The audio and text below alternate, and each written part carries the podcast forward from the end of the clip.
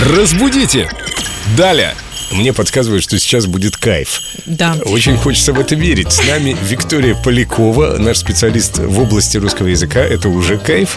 Да, Вика, привет. Привет, очень друзья. Рады тебе. И вопрос тебе сразу из группы Эльдо Радио ВКонтакте от Алика Даглдияна. Мы все знаем слово кайф и производные, кайфовый, кайфуем и так далее. Значение тоже понятно, а вот откуда оно взялось в нашем языке?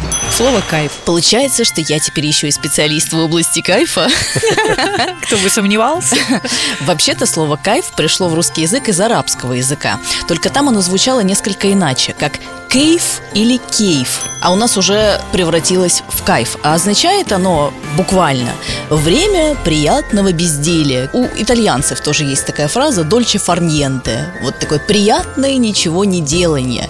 И, кстати, в арабском языке, откуда мы получили слово кайф, сам период получения этого самого кайфа наступал после молитвы и после обеда, соответственно, завершая последним.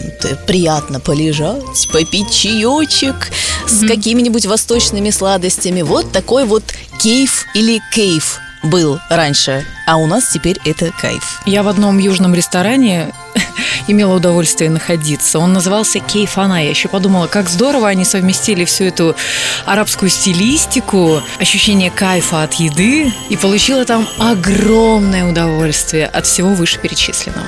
А мне очень понравилось итальянское выражение. Напомни его, пожалуйста. Дольче фарньенте. Это звучит как-то более культурно, что ли.